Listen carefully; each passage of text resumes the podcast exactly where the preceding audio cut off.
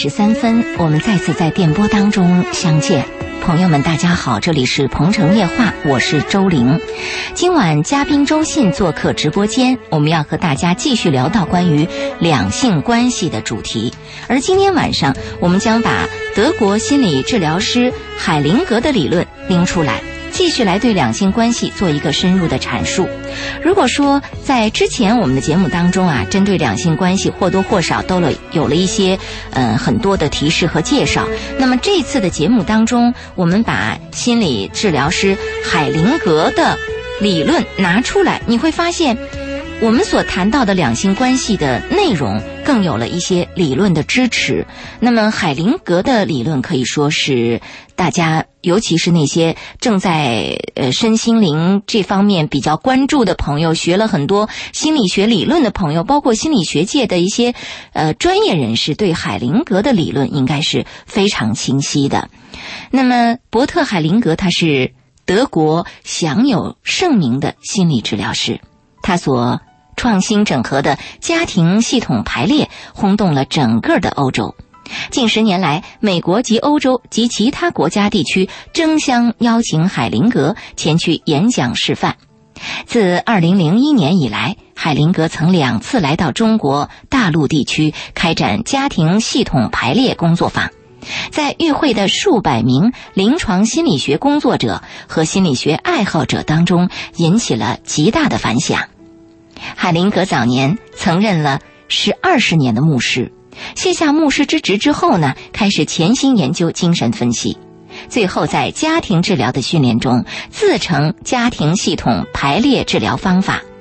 海灵格目前居住在德国，那么今天晚上我们就把海灵格的这个家庭系统排列治疗方法当中的一些主要指导思想和理论拎出来。来进行一个两性关系的分析。我们也欢迎收机前的听众朋友通过热线电话八八三幺零八九八，公众微信搜索八九八周玲，利用这两种渠道来跟我们互动。如果您在现实生活当中恰巧遇到了这些方面的困惑和难题，及时的把您的问题提到节目当中来。那么，呃，我发现这个海灵格的理论当中提到的一些观点啊，其实老爷您曾经在节目当中都已经说过。对，你比如说一个家庭当中，女人起到非常重要的一个主导角色，但是要跟随男人这个概念，您早就在节目当中多次的提到过。对，我说过这个话题，就是男人是社会的主体，女人是家庭的主体。嗯，而且家庭的气氛和温度，女人调节的能力对这个家庭的温度起很大作用。如果一个家庭的温度要靠男人去调节的话，多少有点问题。是。所以我们讲，女人在家庭生活当中起到非常关键性的决定。我们有过这说法。其实我们今天晚上谈话啊，我们每次谈话不限本话题。嗯。哪些听众你们对某一个话题有兴趣，都可以交流。我们是漫谈。嗯。啊，呃，最近我也收到了一些听众的私信。嗯。但是都比较隐秘。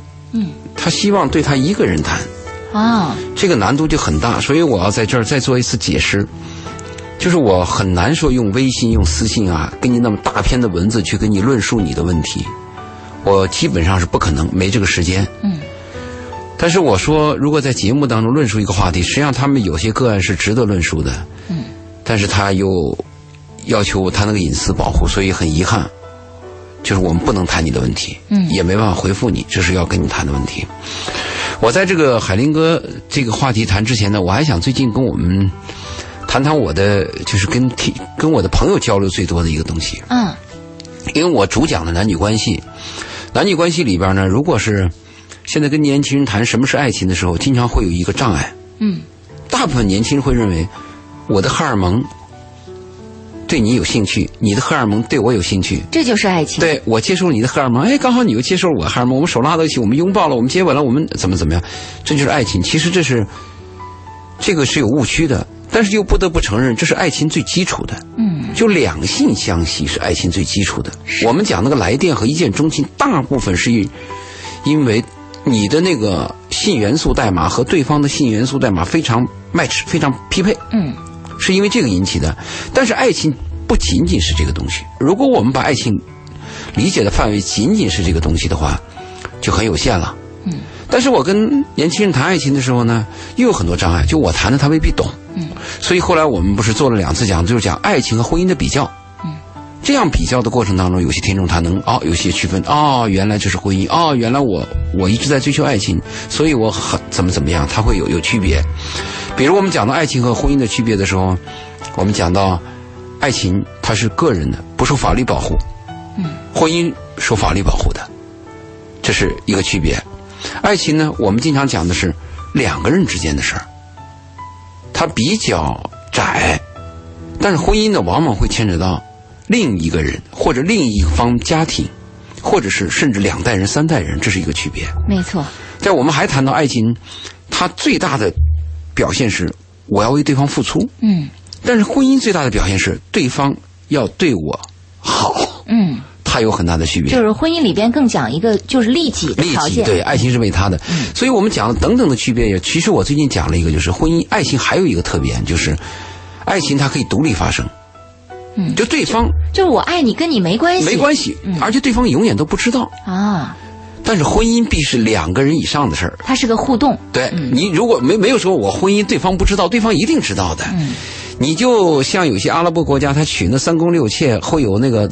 一一夫多妻制，嗯，对方也都是知道的，哪怕你像过去那个指腹为亲啊，还有这个进了洞房以后，你揭开他的面纱才知道他是谁，但是也对方也是知道的。嗯，爱情不是，我们每个成熟的人或者我们经历复杂的人，我们心中都会有一个孤独的爱情。嗯，但我讲这个呢，未必也能听得懂，听众未必能听得懂，所以我就有些。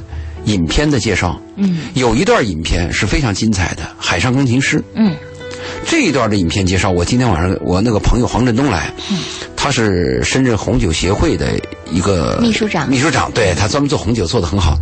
他今天晚上在我们红酒屋品品酒，我去看了一下他，我就说我给你们介绍一下什么是一个人的爱情。嗯，海上钢琴师，一个孤独的钢琴师。由于他的钢琴非常的动人，所以呢，录制了一张唱片。这张唱片价值无限，也就是说，你下船吧，你有了这张唱片，我们发行一百万张以上，不论是名义还是财富，你都有了。嗯，就是那跟他签完，他一直在船上，一直在船上嘛。他那个他的经纪人啊，也就是跟他签合同的商人，告诉他。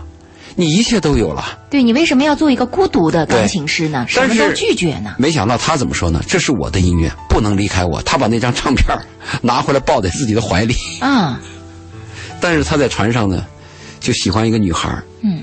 他几次想把那个钢那个那个唱片给这个女孩嗯。这个女孩呢，不知道，而且都被一些间断的事情。隔掉了，嗯比如说别人来人啦，或者下雨了，一直没有给，一直没有给出去。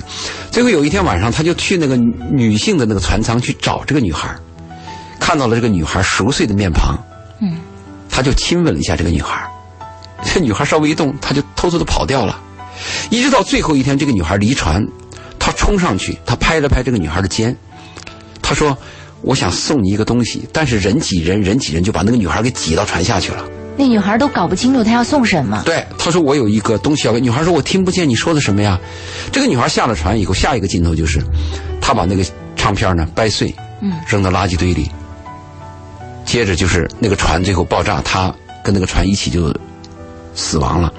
这个电影啊，其实前面有好几段话人们都没有注意，但是我呢做男女关系我就特别敏感。你看啊，人家告诉你了，这个唱片你可以有百万张发行。你的荣誉、财富都有了，嗯，但是他说这是我的音乐，不能离开我，嗯，但是他又把他的音乐给那个女孩这是我的音乐，不能离开我，他就给了个女孩而且他给女孩给的什么东西，就是他的荣誉和财富，他的全部，就我的一切都愿意奉献给爱情。当那个女孩离开他以后呢，他觉得毫无价值了，绝望了，因为他不是男女关系，男女关系是个什么关系呢？没有这个女孩，有那个女孩；没有那个女孩，有张三，有李四，有王麻子嘛。对。但是恰恰这个女孩离开他，他的生命就绝望了，他就把那个唱片就掰碎了，那是他的全部啊。嗯。所以这一段呢，就是一个孤独的爱情。就是我们在生活当中，如果你有阅历的时候，你有阅历，你一定会体验到，有时候爱情就是一个人的，他就是孤独的。包括两个人的爱情啊，比如说周林，你也有点一定有这样的经历。一个男人说他爱你，他说他爱你的时候，你能肯定他爱你吗？嗯。不不不，哪怕这个男人就说我为你献血，我为你赴汤蹈火，我把我的钱财全部给你，在那一刹那，你能肯定他爱你吗？很难，是很难。但是那一刹那，你爱不爱他？我自己知道，你知道，对，往往爱情是一个人的，嗯真的你不知道。有时候我们有些男人会认为这个女人爱他，其实未必，这个男人女人可能需要你。有时候我们女女人会认为这个男人爱我，其实未必，这个男人可能想占有你。我就体会到，爱情真是孤独的，爱情就是你自己的。嗯，当然，你有一个对象，你确认你爱他，当然这也是很幸福的。有时候我们连这个确认的对象都找不到。所以我最近呢，去我那个红酒屋的朋友吃饭，他们有时候让我上去聊一聊。啊、前一段我跟他们聊的是《雨中的请求》，是讲安乐死的。嗯，最近我跟他聊的最多的，放的片落最多的就是《海上钢琴师》，讲的是一个人的爱情。我也觉得非常。就是不能理解的是，为什么现在的年轻人，包括是单身的朋友，他们一直都把这个爱情和男女关系啊混淆。混淆，把婚姻也混淆，把婚姻也混淆，因为其实占有占有也混淆。是把这几种状态混淆之后啊，其实造成了一个很大的一个混乱。误区和结果，就是嗯。反而不知道在哪儿能寻找的，反而不知道自己要的是什么，嗯也不知道什么是适合自己的，所以一切都混乱之后，反而造成了自己的婚姻啊、爱情啊是一团糟糕。嗯。呃，我我我们这个前一段来了一个，呃，来了几个女孩，其中就跟我讲，有一个比较漂亮、比较青春、比较靓的女孩，一个男的追她，最后又很失望，分手了。他就讲那个男孩追她的时候，叫她很感动。我说你怎么追你？你怎么感动？他说那个男孩经常开着车，嗯，他下班就要送她，嗯他拒绝上车，那个男孩就开着车跟着她。这就感动了。对对对，他生日的时候，那个男孩就在门口摆很多鲜花，他拒绝他。然后下雨的时候，那个男孩就打个伞在那块儿就拒绝他。跪在地下求婚的时候，当着很多人面，那个女孩不同意，他就跪在那不起来，感动他。我说你你弄错了，我说这个不是爱情，我这个叫强迫，嗯而且我还说的更难听一点，叫强奸，嗯，因为他违背女性意志嘛。是我说你怎么能为这个感动呢？因为爱情有一个最重要的因素，就是要对方什么感受。嗯。比如说我爱你，你喜欢吗？我更关注对方的感受，超过我自己。对，爱情是对方快乐，你比他更快乐；对方痛苦，你比他更痛苦。后来我就说这个女孩，我说你有病吧？你你肯定是这个概念不清楚嘛。最后他吹了嘛，他很伤心，而且死那个死的非常惨。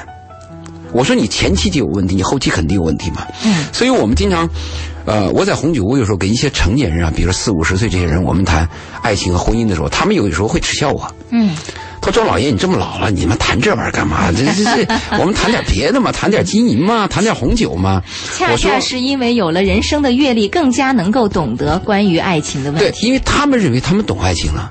但是我跟他们一论述，我我随便抡出两个主题跟他们一论述，他们突然发现哦，还有这样的说法，哦，还有这样的视角，哦，原来如此。其实我们经历了很多人生，如果我们不思考，我们一辈子都是浑浑噩噩的。也就是说，婚姻和爱情真是我们要去讲，要告诉年轻人，要让他们有区别，什么是爱情，什么是婚姻。所以我们今天就谈谈那个海灵格的格啊、对于这个家庭的论述，因为他主要论他论述的倒不是爱情，他主要论述的是家庭的男女关系，是，对吧？嗯。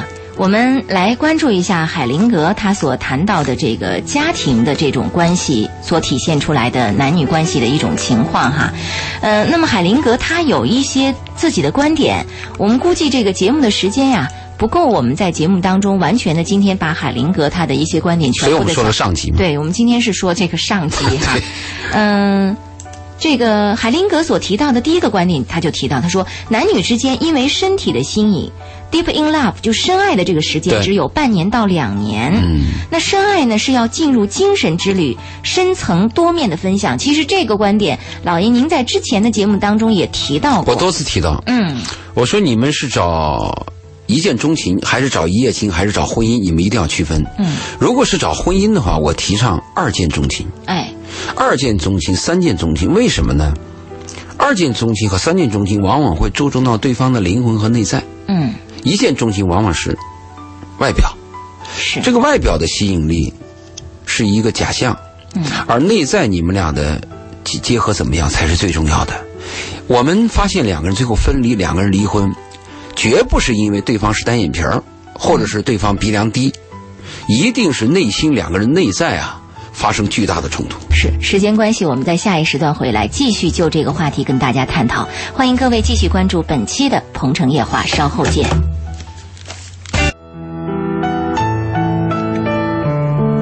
鹏城夜话继续直播，欢迎听众朋友的继续收听，我是周玲。今晚做客直播室的嘉宾是周信周老爷。我们今天晚上啊，把德国心理。治疗师海灵格的一些理论拎出来跟大家来谈到，继续谈到两性关系，而这个两性关系呢，更多的是涉及到关于家庭当中的男女两性关系。在第一个海灵格的观点当中，海灵格谈到说，男女之间因身体的吸引，深爱的时间只有半年到两年，深爱是要进入精神之旅，深层多面的分享。那老爷在之前也提到过，说这个婚姻。要二见钟情，那，甚至三见钟情。对，我现在剩女比较多，剩男比较多。呃，我做一些嗯辅导的时候，我给他们的建议啊，就是是不是能够注重二见钟情，特别是剩女，她条件比较优越，她见到男人大部分是带批判和否定的心态和眼光。嗯。那既然你带这样的眼光，那我的建议就是，第一次见面，我不说你喜欢不喜欢，你烦不烦？如果你不烦。我们就 就见第二次。除此之外，我们还关注到，比如说现在四十多岁，比如离异的女人，对，嗯，奔五十的这些女人，嗯，在给他们介绍对象的时候，更难。我发现了一种状况，就是他们不愿意接受五十岁以上的男人，他们更愿意接受，比如说比自己小一点的，或与自己同龄的。对。但是与比自己小或与自己同龄的男性呢，又可能不以他们这个年龄段来择偶的一个标准，这个时候就遇到了很大的一个困难和障碍。他们就觉得说，我觉得我虽我年龄虽然到了四十多岁，但我心还如少女，我还希望找到 更年轻的这个男子。呃，其实从男女平等来讲，我们应该就是理解这个做法。嗯，比如说，人都喜欢年轻的，喜欢新鲜的肉体，这是所有人。嗯，老人都不喜欢老人嘛，嗯 是不是？不喜欢。嗯，你你你你面对面对着一个苍白的头发、满脸褶子、身体衰退的这种一个一一个物物体、一个肉体，你会很失望的嘛？呃，如果按照平等来讲是这样，就是男人愿意找小的，女人为什么不可以找小的呢？也可以，但是要注意，就是。如果女人要找四十岁离婚的女人，如果你要找一个比你小的男人，嗯，我就建议这个婚姻啊，你就要慎重一点了，是不是？你比如说你跟他同居啊，搭伴过日子啊，没有问题嘛。嗯。但如果你要真结个婚，他有个法律手续会很麻烦的嘛。是。是不是？但是也也不能说明你找个年龄比你大的婚姻就稳定，也不能这么肯定，也也不能肯定。嗯。我是建议，无论是找小的，还是找老的。就是我们讲到海灵格的第二个层面了，就是要进入精神之旅，嗯，要深层次多面的分享。我们大部分喜欢一个人是在肉体上和外表上喜欢，就是眼睛的这种感觉。对，我们恰恰否定了内在的东西，但是内在的东西是非常重要的，而且它是更持久的。对我们发现有很多男人啊比较优秀，他身边找了个老婆，我们从。哥们儿大眼一看不怎么样嘛，其貌不扬，好像跟这个帅帅的这个男人的外表和这个男人本身展现的地位一点都不匹配，甚至还有点丑陋。我们经常跟哥们儿这样讲：“你下次来别带你老婆。”嗯，但是处着处着我们就喜欢他老婆了。哎，发现他懂事儿、谦让、理解、智慧，能处理问题，啊，这个能够能够这个就是胸怀宽宽大。嗯。哎，后来我们就明白，哎，甚至有的还很博学。对，后来我们就明白啊，为什么这个男人被他拴住了，就是有道理。你看看那个周润发的老婆，比他还大，是对吧？再看看李敖的，我们再看看这优秀的女人，这优秀女人最后留住男人，一定是智慧和内在，而且智慧和内在好的人有什么好处呢？他直接会使身边的人受益，对吧？没错。如果你的内在如果很糟糕，比如说你脾气很差。人又很恶劣，又有坏毛病，那直接受伤的什么人呢？就是离你最亲近的人嘛。嗯。那外表好的人什么受益呢？陌生人嘛。你找个很漂亮老婆，其实是个母老虎，但是每次来一个新的哥们儿，很喜欢你老婆。对对。有意思吗？嗯，因为相处时间不长，新鲜嘛，看到的都是外表看到的。对，所以我还是一再提倡，长期合作要注重内在。嗯。短期合作注重技巧，比如咱俩。我一看你这人，不不怎么样，能力好，品德差，好，那咱咱做一单生意，哎。就做这一单，一合锤子买卖。拉倒。哎，如果我发现你这个人能力差，差了一点，但人品很好，而且有奋斗精神，嗯，好，我再来成立公司，搭档往前攀嘛，嗯，有未来嘛。所以这个选人是很重要。所以我我们经常谈，我们谈男女关系，我们谈男女关系不是那么点事儿，嗯，也不是情感那么点事儿，我们谈的范围很广，包括男女关系的合作，都是很重要的嘛。是，好，我们接下来再来看看海灵格的其他方面的观点啊，呃，男女关系的。他说，男女关系由女性决定，如果女性对关系没有百分百的承诺，男性可以感受到。这个观点怎么来理解它呢？比如他说到的男性可以感受到这个概念，呃，他说的，我我我估计他这个翻译啊，可能会有些缺陷。对，比如他这个德语，德语翻过来，我今天看这个文章的时候，我就看到他有逻辑上的问题。嗯其实他谈的是这样，就是男女关系应该这么理解：男女关系要和，必须两个人都要说 yes。嗯如果两男女关系说分，只要有一个 no，这个关系肯定是分的，这是肯定的了。你比如说我们在相处当中，如果女人对男人持否定态度，嗯，男人是能感受到的。你不管女人再装，男人是可以感受到的。那不是同样的道理。如果男人翻过来对，对你说的，你问的问题就在这儿了。嗯，翻过来，如果男人对女人就是有这种否定啊，女人也可以感受到的。嗯，但这里有个前提，这个前提是什么前提呢？海林哥他讲这个前提是两个男女关系比较亲密，嗯，你才能感受到。如果你们俩的关系呢一直比较矛盾，或者说长期有一些分离、分分合合，甚至还有一些分居，这个细微的感受就会比较差。最后到了我们大部分的男女关系什么关系？这个月房租给我交过来，这月工资拿过来养孩子就行，对你只要把钱拿回来，就其到这一步了然后男男方就说：“你老婆你把孩子带好就行。”啊，我我也没什么要求，嗯，或者说我们该吃饭该吃饭，该上床上床，就成这么种关系。嗯，如果在这个层面上，海灵格的这个理论几乎是没有用的。它是不成立对，海灵格他这个要求是比较完美的，嗯就你身上有一点感觉，或者有一点异样，两个亲密的男女关系是很敏感的，立刻敏锐的捕捉到。能感受到，嗯能感受到。你你你脸上再堆笑脸，你再哄我，但你心里边对我有否定的话，应该能感受。包括有时候女人那个第六感官啊，嗯她就感觉到自己丈夫最近有点啥问题，她没有任何证据，嗯，但是女人就感觉自己丈夫有问题，这个丈夫好像最近就是有问题。如果你你去测一下，或者去查跟踪一下，嗯，他就是有问题。后来你问这个女人，你你有什么证据？我没有。那你有什么事情提示你吗？也没有。我就是一种直觉。对，我就直觉感觉我丈夫最近有问题。哎，那边就特别准。后来你去查，就是有问题。果然啊，是。但是我我们说这个话的时候，也要告诉现在的你听众啊，你不要无病呻吟，不要没事找事儿。也许真没事儿，你找出事儿来了。嗯，是。你看，有些身体很脆弱的女人，或者心里边缺乏自信的，或者是那个占有欲很强的女人，就会出现没事儿找事儿。就是我们常常说的老话说，你越怕什么，越来什么。实际上，有的时候似乎是你自己的这样的一种疑神疑鬼，反而把男人给引到了一个状态当中去了。我的我们的一般我们的辅导和建议是，即使你发现一点苗头，嗯，看到手机、看到电脑里一些东西，我们的建议都是睁只眼闭只眼，或者装着没看见。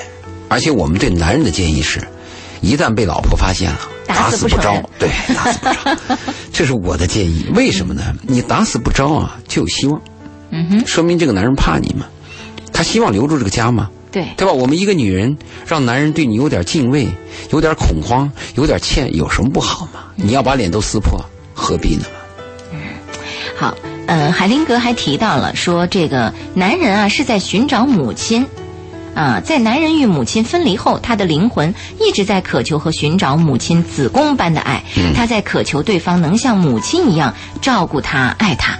那这个观点我倒是也关注到，就是你比如说，这个男人好像找的这个老婆都有点像自己的妈，比如像外，要不然就是外表，要不然就是脾气性格，对呃，要不然就是一些表现形式，就像自己的母亲。那这个情况是真实存在的。真实存在，可能是存在，因为，呃，你看着男人很刚强啊，男人长得也比较比女人要强壮，但实际上从心理的层面来讲，如果一个男人找到一个女人的时候，应该是有那种依依恋和依赖性的，而且渴望被照顾。对，渴望被女人照顾。哎，你说到这儿，我就想起来，就说为什么有一段空姐特别受男人的欢迎？嗯，照顾你。对，因为空姐在飞机上表现的形式就是对。呃，乘客的各种照顾，有耐心，又漂亮，注意细节，又漂亮，所以就很多男人理想当中的配偶就说，哎，是空姐这样的。但殊不知，你娶回家来，她未必像她工作当中那样。她是工作状态，对，她是挣钱的。变成你妻子以后就会变了嘛？嗯。呃，男人最理想的女人，我们曾经跟一些哥们儿当中聊天，最后总结下来，这个女人要具备三个条件。嗯。第一。这个女人的肉体年龄要比你小很多岁。啊，啊，这是所有人喜欢年轻的啊。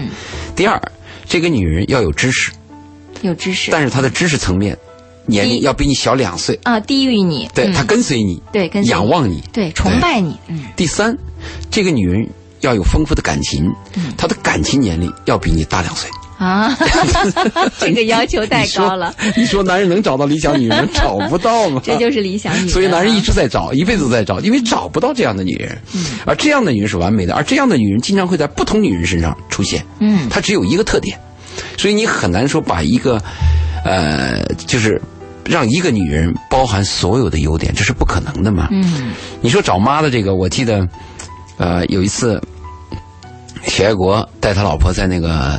山姆，嗯，买电视机，嗯，我跟他一起去的呀，嗯，我在旁边看了就很感动，他太太就非常的细致，嗯，有修养，博学，嗯，学国就比较急躁。啊，买这个买这个买这个，他太太旁边啊注意什么，说明书什么，你看对比什么，在旁边耐心的，哎，不多的说一句话提醒他，不多的说一句，我看了很感动，回来我给雪国打了电话，我哥们儿我很羡慕你啊。嗯，我说你看今天买电视的时候，我在旁边看着，我第一次看你老婆在旁边是这样辅导你，帮助你，嗯，就像就像一个内贤助一样嘛。对，但同时又不抢你的风头。但是很扫兴，我头都就当时就在电话说，嗨，这就不是找个妈妈。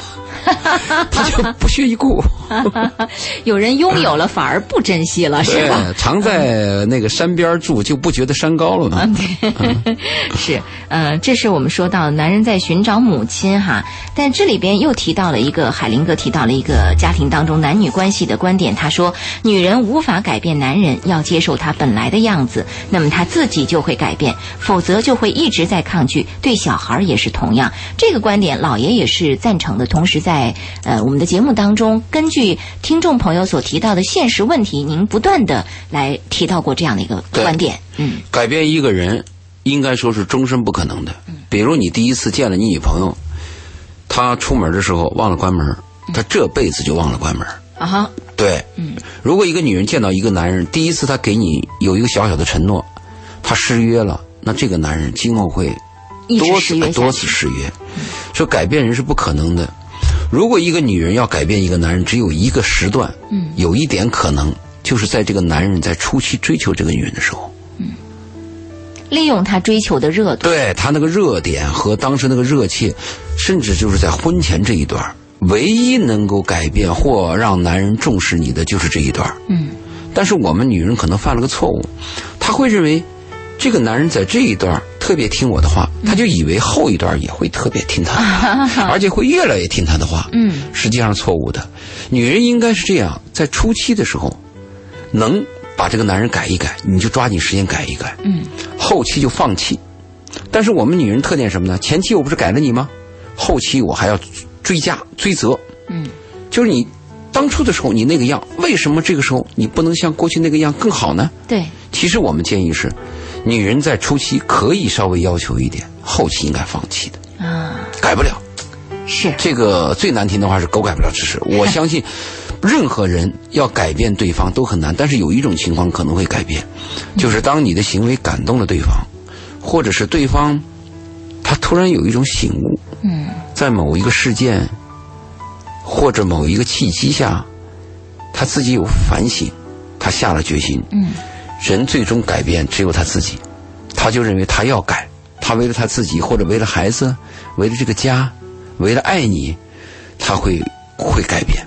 嗯，确实。你你你你记得不？就是我们说过有一个有一个妈妈，嗯，她的孩子要换肝脏，她妈妈去体检，说她要把她的肝脏给他割一半，割一半，但体检的结果是脂肪肝吗？嗯，不行，她就开始就是治疗自己，拒绝很多跑步，跑步，嗯、对，体重往下降，那那那那那有他就爱。这个爱的力量是很大的，是可以改变自己。但是你会发现，就是说父母对子女那两两种爱，那真是两种两种爱啊。父母对子女的爱是本能的爱，对夫妻之间的爱一定是有条件交换的。海林哥在这个问题上讲的是非常深刻。嗯，就你给我一斤，我给你八两。啊，对，你不给我一斤，我就不给你八两。对，你给我八两，我给你一斤，为什么还欠二两？对，这里边就有一个付出和接受的状态、啊。这男女关系真是这样子。是。啊，我们继续来听海灵格在这种家庭男女关系当中的一个观点。嗯、呃，他谈到了关于分享的概念，说这个两性关系最好能够很好的分享，哪怕每天拿出五分钟。但是我们今天看到的很很多夫妻关系分享的这样的一个，他说的这个分享可是非常亲密的分享啊，毫无保留的、很坦白的分享。但是我们看到在很多的家庭关系当中，这个很难做到的。比较难，他这应该是一个理想的状态。他理想状态，我我我曾经听过一段那个一一一对瑞典夫妻啊，他们是做这种家庭和心理研究的，他们在华侨城的一个别墅里边，嗯，做了一次讲座。其实我倒挺后悔那次讲座，因为那次讲座呢，在他们讲的过程中，我插言过多，而且我的插言经常还引起现场的哄笑，还不是哄笑，还是掌声。有点抢风头，我现在想起来有点有点这个，因为您的话更接地气儿，他们的话更悬在半空。对，有这个问题，因为我当时讲的是中国国情，所以当时的听众他听得懂嘛。嗯。但后来我想想他们说的话，我就认为他高一个层次。嗯。他讲的更安静，更平滑。嗯。啊，更细腻。他讲的是更海海林哥实际上讲的也是这个东西。你比如他讲的分享，到底是我们坐下来谈一个我们共同喜欢的一部电影。还是坐下来分享我昨天我心里一个感受，还是我们把我们夫妻之间的矛盾，我们拿出来捋一捋。嗯，昨天你为什么哭了？嗯，或者你今天为什么那么高兴？嗯，这个东西啊，他讲的可能还他讲的还是一个心灵上的沟通，但是我们有一个误区，我们大部分认为我的工资都给你了嘛。嗯，那那房子都给你了，这房子都写在你的名字，你一天到晚唠唠叨叨的没完没了干嘛呢？对，是不是？我们忽略了一个问题，忽略什么问题呢？往往两个肉体最近的人呢，有时候心里的距离反而很远。啊，有时候我们肉体很远的人呢，但心里边距离很近。嗯，比如说红颜知己，对 对吧？我跟你不会有什么关系，这女人我就看不上。但是在那刹那，我孤独的时候，在女朋友的碰壁的时候，我坐在红颜知己身边的时候，心里边就跟她特别近，好多事情愿意跟她倾诉。嗯，所以我们要注意，肉体关系近的人，我们特别强调要注重心理沟通。嗯，我们那种就是心灵关系近而肉体关系远的人，一谈恋爱的人，我们建议他有突破，就尽快上床，尽快真实了解对方。是，所以这一点也是我们提醒一下这个目前在家庭关系、夫妻关系当中要注意的一个问题、啊、彼此分享啊，彼此分享啊。呃，如果你忽略的话，希望通过今天海灵格的这个观点，能够呃。关注到这个方面，呃，海灵格还提到了说，这个女人的能量场是男人的十六倍，嗯，女人有能力转换伴侣和小孩儿。那么他说还说到说，在关系当中，男人需要的是鼓舞和启发，这个话我比较能理解。但他说到女人的能量场是男人的十六倍，是否就是您常常所提到的说，在这个家庭关系当中，女人起着决定性的作用这个概念？是我们讲到孩子教育的时候，其实我最担心的不是孩子。我就认为我们的妈有问题，你这个妈有问题，孩子怎么教育啊？嗯，呃，就是在山姆店那边有一个培训班，我建议很多人带孩子去。虽然他的学费比较贵，嗯、但是我建议很多人带孩子去参加这早教班。对，嗯、其实我为什么让参加这个早教班呢？我发现这个早教班他教育的不是孩子。嗯，他每次讲课是给妈在讲课哦，所以我就建议他们去。如果很多妈是这样认为的，我很多妈犯了个错误，很多妈就认为我把孩子交给你了，嗯，你肯定能跟我孩子讲英语，你肯定会给会给我孩子教数学，嗯，我的孩子在你这上学，结果肯定是一个学习成绩比较好的，这种想法非常糟糕。孩子的教育不仅仅是数理化，他有人文，嗯。有灵魂、有温暖、有那个情的接接触和交往交往。所以我就说这个妈很重要。我特别关心的是妈。如果我们的妈十个八十个妈里边有个八八个妈有问题，我们的孩子好不到哪去。嗯，我不相信这孩子好。而且你注意，一个孩子到你家往那一坐，你就大概看出他妈怎么样。啊，你可以看得出来的。有一次有一个妈，呃，带俩了儿子到我那个到我家来嘛，出去以后，这个女人就问了我一句，她说：“周老爷，你是不是不喜欢孩子？” 后来我告诉她，我说我不喜欢你。您就直接说的，因为关系比较近嘛。她说为什么？我说你对这两个孩子欠教育。嗯，你不要以为你有钱，这孩子怎么样都行。嗯，一看就是有钱嘛。嗯，而且后来我就发现我的判断是对的。这个妈不但对她孩子教育，有一次我们吃饭的时候，有个司机来接他。嗯，他公司的司机嘛，来的晚了一点嘛。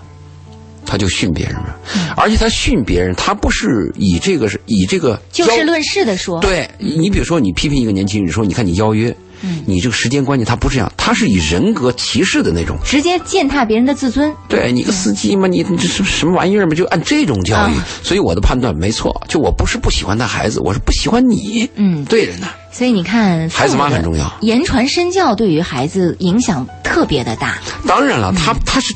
他的肢体语言，他的他的熏陶，他不知不觉当中对孩子都有影响啊。所以，我们中国最重要的不是教育孩子，是教育孩子妈。嗯，而且我们孩子妈不但自己有问题，现在把孩子还交给他奶奶，奶奶都是跳广场舞的嘛，那 教育孩子不更糟糕？就是更是那个老辈的妈，就更更更糟糕，更糟糕，妈他妈更糟糕。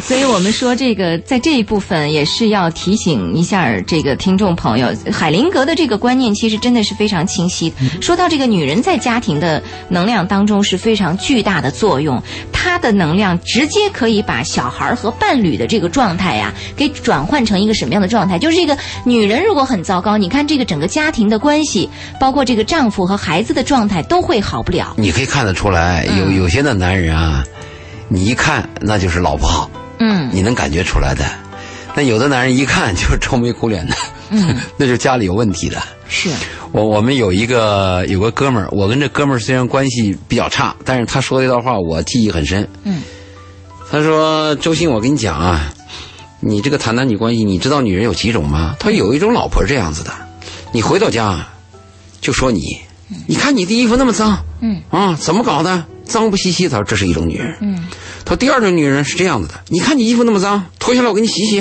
啊，这是第二种。他第三种呢，就什么都不说。当你早上醒来的时候，一套干衣服已经在你的床前。他说：“我老婆就这样子，很 得意呀，得意，我很羡慕。”嗯，是啊，所以你看，这个不同的老婆，你给的这个老公的这个感受，包括家庭的氛围，就是完全不同的。在海灵格的理论当中，他还提到了说，这个嗯，在关系当中，男人需要的是鼓舞和启发，女人需要的是安全和保护。嗯，这一点其实也是老爷您在节目当中已经强调过的。对，这个我们要鼓励男人。呃，男人这个受到的鼓舞和鼓励，他就来自于一个女人，而不是一群女人。是。如果一个男人需要一群女人鼓励他的话，那这个男人是孤独的。但是有一个女人，就是心中他认为你是我的女人，这个女人如果对他有鼓励和启发的，是非常重要的。嗯。所以我们经常会发现什么呢？就有有些女人把一些这个该说的好话给说糟了。嗯。啊，你比如你该说怎么你你鼓励他吗？男人有时候给你点钱呀，发点奖金，你鼓励他吗？嗯。你有时候会会会会批评他说你挣的少，你看人隔壁老王怎么样？隔壁老李怎么样？你这么越比就把男人比的就。就低三下四了，是，你就应该鼓励他啊！我的男人，对吧？你给我的钱，我很感动。嗯，虽然你这钱少，但是全部，对吧？我能理解。你看你受不受累？如果男人得到鼓励越多，其实男人愿意给女人越多。是，但是我们经常是，老婆都呲了自己男人，嗯，缺少对男人的鼓励和夸奖。而且我发现中国女人以就是呲儿自己的老公荣耀。哎，对他觉得好像好像就觉得说，你看我男人，我想怎么凶就怎么凶，展现我的家庭地位，展示我在男人面前的重要性，展示我我这么说我老公他也不敢反抗，呃，我是多么的重要。其实他们这种做法真的是非常傻。嗯，我们大部分听到老婆对丈夫的抱怨都是这样，你看，而且喜欢当众，还有时候是这对，样那更糟糕。嗯。你看人家隔壁老王又买了辆车，嗯。说他吗？嗯，你看这老张换房子了，你看人家对他老婆多好，没事儿就给三十万，就这些话就经常贬低人家。嗯，呃，我就认为这个问题呢很糟糕。我们女人应该对男人怎么讲呢？啊、我知道，虽然你不是最好的，但你你是最可爱的 对，啊、虽然嗯你不是最可爱的，但是我只爱你。对，哎，要有这样的说法嘛。嗯。虽虽然你心里会有另外的想法，但说要这么说。对，没错。其其实你说这个，我们说呃，良言一句是如春风，是吧？你这个你非要恶语伤人，那你肯定是让夫妻关系就变得恶劣嘛。嗯，啊，这也是我们在节目当中通过海灵格的理论提醒大家。那么在这个过程当中，海灵格提到说，女性需要安全和保护，女性崇尚男人的领袖气质。当女人认为这个男人具备领袖气质，她才能够保持对他的尊重。但是我觉得这个男人永远保持领袖气质，在一个家庭里，这太累了，这也很难啊。你经常有时候我们批评一个女人，我说你看你啊，缺少温柔，你怎么能这个样子？女人会这样回答：嗯，不是我不温柔，而是我没有碰到那个让我温柔的啊对对，就说的这个领袖气质，征服她的男人嘛。当然，我如果你碰到一个征服她的男人，这个女人应该是幸福的嘛。但是，可是这样的男人可以征服好多女人。对我说的就是这个问题嘛，就你的男人怎么办？如果你命中注定这个男人就是你的，你不要看别的男人，你这辈子就这个男人，你应该怎么对待他？嗯，是吧？有本事你换，你不换，你跟他在一起干嘛呢？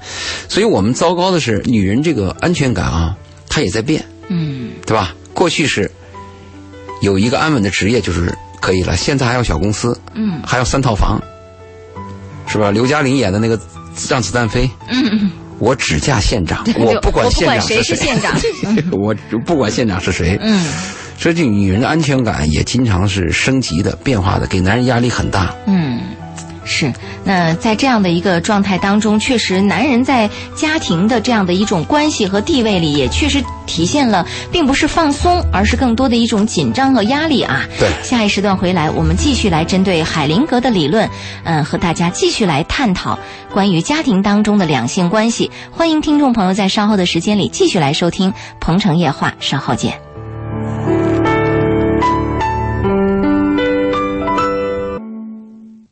鹏城夜话进入到最后一个时段，欢迎听众朋友的继续收听。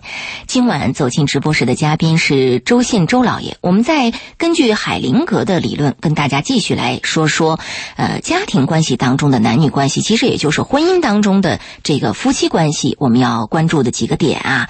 那么在这个。海灵格的理论当中，我们在上一时段说到了关于，呃，就是呃，女人需要保护，女人需要去崇拜一个男人，呃，这是理想的一个状态吧。但大多数情况下，可能我们也看到了很多男人在家庭的这种状态当中，呃，是处于可能是反而是在女人的下风的这样的一个位置，也有这样的一种状态啊，也看到了。就是他不仅不能够得到女人的崇拜，可能还要跟随着女人要如何如何。呃，下风可以，但是有两种下风，一种下风就是我做男人，我的能力确实比你差，嗯。女方比我强，这是一种下风。这种下风呢是科学的，嗯。就谁好谁来嘛。嗯，我我我我当不了主角，我当配角嘛。嗯。我抽你一把嘛。对，但我还有一种下风比较糟糕，就是女人小瞧男人，哎，就因为我差，这女人就歧视我，嗯，这个关系就比较糟。是的，而且女人一旦歧视男人以后啊，这个家庭关系就会出问题，就会恶变。确实，啊、这个歧视造成了很多问题，呃，嗯。在女人心目当中，就是就是所有的男人都应该比所有的女人要强，嗯。就你的职业、你的收入、你的身高、你的力量什么都要比我强。嗯。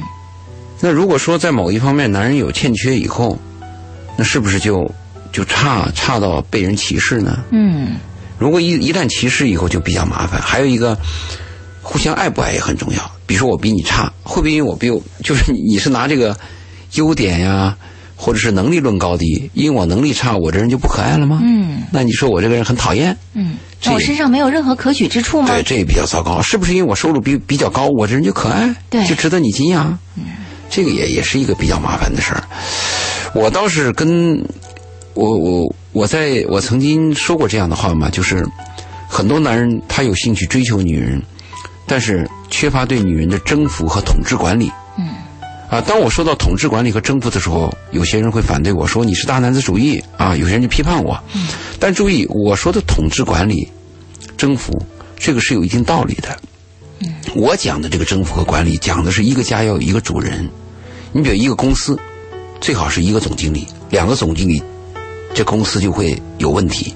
一个家最好一个主人，如果两个都是主人，可能就会打得你死我活。是我说的这个主人啊，就是男主也行，嗯女主也行，就两个人最好是一主一次。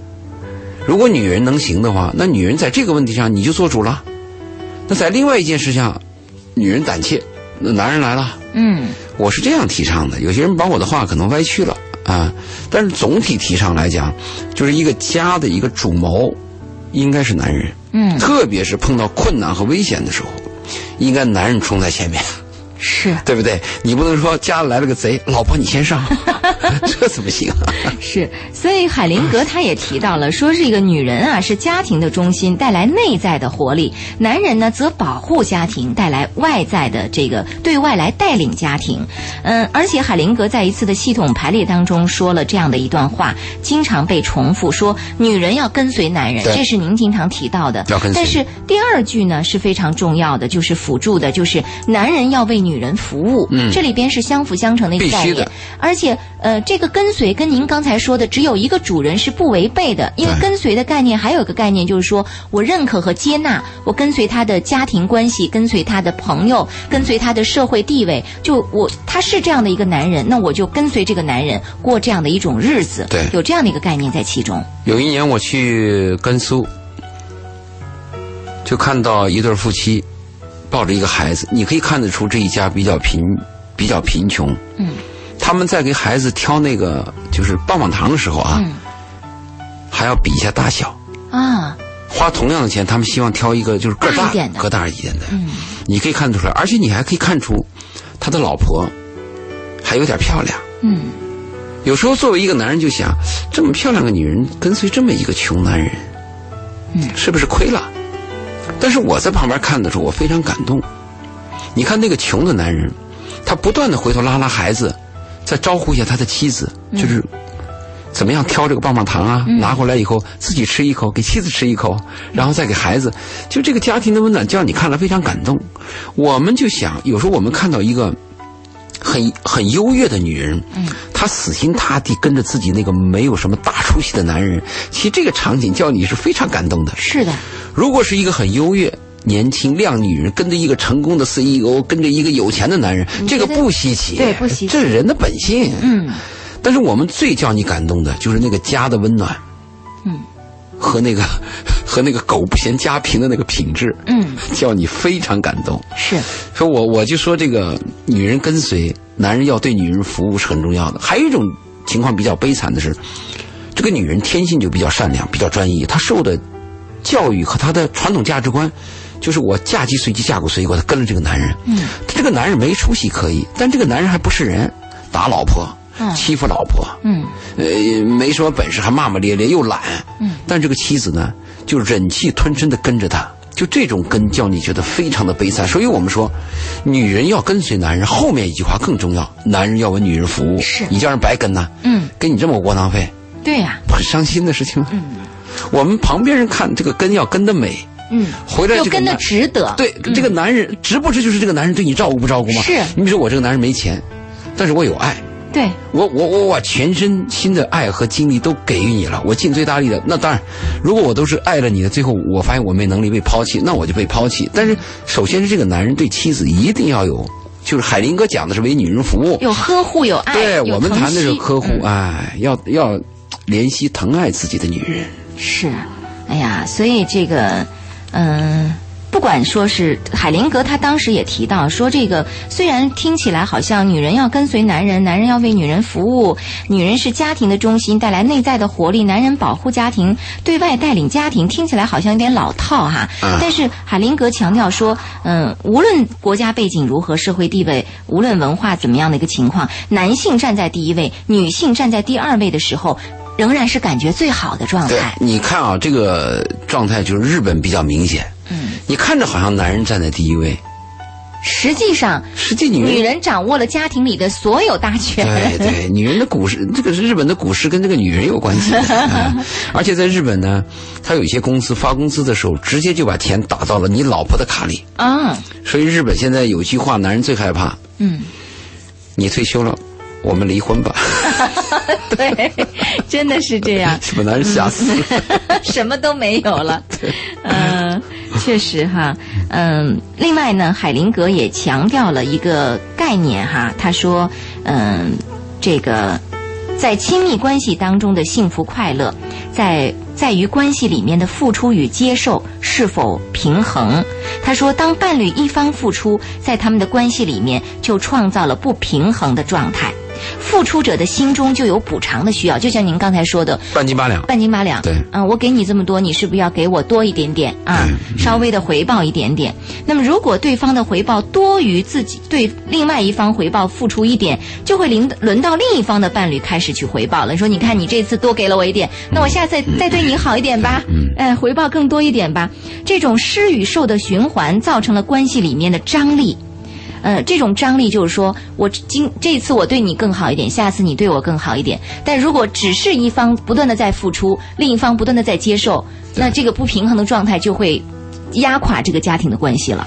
就我们说到半斤八两的时候，我们这里边有一个问题要注意，就是主动和被动啊。比如说，我这次我多付出了两分，嗯，有一种情况是。我多付出了以后呢，我觉得是该的啊。虽然我是男人呢，对，虽然我爱你呢，对，而且我愿意多付出两分，嗯。而对方呢，女方会怎么感觉呢？哎呦，你多付出两分，我欠你的，嗯，我一定要争取回报你。这这是一个主动状态，这是比较良好的。我们害怕的是比较被动的状态。我多付出两分，我就对着女方讲，你看啊。我这两分多付了啊，你记着，你欠我的啊。对，对不对？我告诉你，我可是挺被迫的，我好不容易我才这么付出的。对对 对。所以我们讲的那个主动啊，我我们原来谈过男女关系的十二个字儿，一个是我爱你，一个是对不起，一个是我愿意。嗯。最后一个在一起，就是我愿意比什么都重要。我们害怕的是，女方指责男人，这月工资你为什么还没给呢？嗯，然后男方指责女人，那这个月的房那个什么那个那个那个，那碗还你还没洗呢。对啊，我们担心的这个。嗯，如果我们都是我愿意，比如这工资，我就愿意给家里。我不给家里我难受，那女方就认为家里事我就要管，那那床单啊，就是我我得去洗，这个就好办。我我特别害怕的人和人的关系啊，就变成了一种是啊被动的，是被迫付出的。一旦有了这种感觉以后，这个男女关系啊都比较差。嗯，如果我愿意就比较好。为什么我们说初恋的时候比较甜美呢？初恋的那个阶段，大部分是我愿意，而且为对方着想。啊，我们上街的时候，我经常会想，这女方喜欢吃什么呀？对，别吃错了。嗯，这女方化妆就想，这男人喜欢什么服装？别我打扮了以后他不喜欢。对，你看都在为对方着想。这个我愿意。但是什么时候这种我愿意后面在这个夫妻关系当中就变淡了呢？权力介入，开始斤斤计较了呢？权力介入。嗯，就当你结婚以后，你认为你就是我丈夫了，我嫁给你了啊。我我我我可是百里挑一的，我是我们的班花，那么多男人追我，我都没有嫁，我嫁给你了啊！嗯，你可要注意啊，你可要够意思啊！说这个一旦权力介入以后，就觉得理所当然，你付钱，你给工资是理所当然，而男人会认为什么？好家伙，我这人我都不愿意结婚的。我不结婚，我有很多女人，我就为了跟你结婚，我把一切机会都牺牲。你当了当了，一棵树失去了整个森林。对，你是老婆了，那那那碗你不洗干嘛？那被子你不叠？嗯，这个一旦成为权利，就是我们认为我有权利指责对方以后，所有的关系，不论是朋友关系，还是恋人关系，还是夫妻关系，都会走向恶化。就是徐静蕾原来说过一个理所当然，就当一切事情你都觉得对方对你的付出都是理所当然的时候，这关系完蛋了，就没有感恩之心了。嗯，这就糟糕了。是，您曾经也在这个两性关系当中，尤其是夫妻关系里提到了一个尊重的概念。无条件尊重。对，你说这个尊重特别重要。其实那一次我在听您听到呃说到您您说到这个概念的时候，我受到很大的一个触动，因为现在我们发现夫妻关系当中这个尊重啊被抛置了一边，没有尊重。对，骂骂咧咧的，或者是咱俩都那样，都滚在一张床上了嘛，好像就无所谓了。嗯，你别以为人脱光了就没有尊重了，这个尊重在心里边对他人的尊重，包括我我我鄙视你，我对你有愤怒的时候，嗯这个尊重都要存在。是它会让你的情绪，包括你所做的事情，都会有一个底线，在尊重这个线必须是。这个线之内，我要说什么话，哪怕我情绪上来了，我脾气上来了，但因为我很尊重他，嗯我这个话说到什么份儿上，这应该有是有一个线的。对我跟我妹妹就说过，因为我妹妹年轻舞蹈演演员，很多男人追求她。我跟她讲，我说一个爱你的男人追求你男人，你可以否定他，但是一定要尊重对方。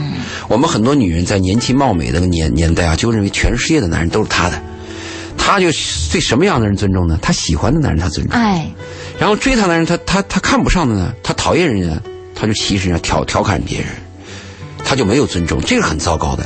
对每一个人都要尊重。对，包括夫妻之间，有一天我要跟你离婚，我就离婚，我也不要谩骂，过不下去就离嘛，但是也要尊重对方。嗯，在施与受夫妻关系的施与受的概念当中，就是说我给的更多，你接受的更多。在这个概念当中，海灵格提到说，有可能到最后是那个获得更多的人受不了了，有压力，反而主动提出说我不干了，我我们关系结束吧。这个观点他是从哪个角度去考虑的呢？是那个人比较高级，这个人压力太大了吗？比较高级，嗯就是受不了对方对他的爱。对我太有压力了，你看你给我的东西太多了，嗯呃，这可能是从精神的领域所讲的更多的概念。但是在现实生活当中，我估摸着女人说：“哎，你赶紧把东西都给我吧，啊对对你给我越多越高兴。没有说你给了我一千万，然后又第二天又给了我一千万，哎，我受不了，我跟你离婚，没有的，我都是都是理所当然的。都是说你给的不够，我才不高兴，嗯是吧？嗯、这里边可能海灵格还是更多从精神精神的层面去来谈到的这个这个概念啊。对他说的这段话呢，我我大概也刚才也扫了一眼，嗯，就是我在看以往看的影片和生活当中呢，呃，唯一让我能理解他这个话的就是，当一个男人做了一件对这个女人有愧疚的事儿的时候，而这个女人依然炙热的、单纯的爱着他的时候，他自责，嗯。他感觉对不起对方，就出现了你说的这种。对我能理解的概念，就是因为曾经有一个听众，有一个女士打电话给我，你知道她那天打电话是什么原因吗？说她在抓小三儿的路上，啊、她人已经到了这个别抓，楼的楼下了。千万别抓。然后她就她就拿不定主意，就打了一个电话打到我们的节目当中来。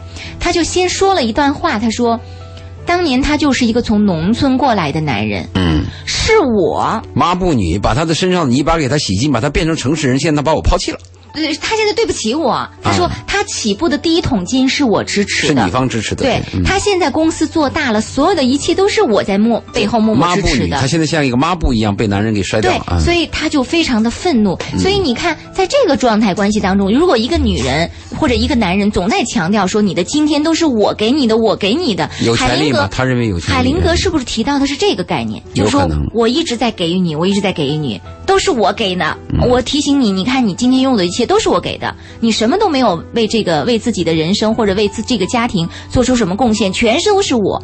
那么这个人在不断的提醒另外一个人要感恩的时候，是不是这个压力就来了？对我说的可能是有这个问题，嗯但这个问题刚才你提到抓小三儿啊，我是提，我是非常反对抓小三儿的，因为小三儿跟你的人权是平等的。实际上抓小三儿啊，如果按法律规定啊，小三儿可以反告你的，你有什么权利来抓我？嗯这是侵犯人权，我是这样理解的。你可以抓你的丈夫，因为出问题是出在你丈夫身上，跟我没关系，我是第三方。但是我们很多那个大奶就认为他有权打小三儿，对，而且公共场所打得非常的惨，更还带着人去。对，更糟糕的是，我们旁观者都认为该打，哎，这个对小三儿是人权的侵犯。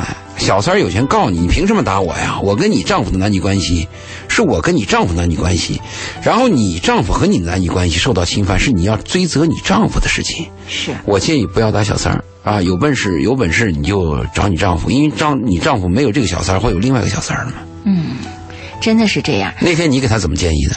那我当然是是把他劝回去了。啊，对对对对。你我就问他，你这个婚姻还要不要了？你这样啊，这个你是从这个角度劝的，对，嗯。嗯。但我要劝他，我就说你抓小三儿，你违法，呃，还是心里边有很多的恨意在心头嘛。恨他男人嘛，你抓人小三儿干嘛呢？但是你要知道，有很多人在这种恨意在心头的时候，他就认为那个女人坏了他的事儿，对你夺走了。男人坏了你的事儿。嗯，对，夺走了他的爱啊，夺走了他的男人。如果你狐狸精不勾引我的男人，那我男人能怎么怎么样呢？他会这样，那没有这个狐狸精，有别的狐狸精。对 所以就是这样。呃，我们在今天的节目当中啊，通过这个海灵格的提出来的一些理论，跟大家共同来探讨了这个呃关于夫妻关系啊，呃我们要注意的一些方方面面。呃，通过这些理论的提示呢，我们再一次跟大家提示到了关于两性关系当中的一些问题。但是海灵格的理论还挺丰富的，我们到现在还没有完全的讲完，所以。今天只是上集，在下期节目当中的下集部分，我们将继续就这个问题和大家探讨。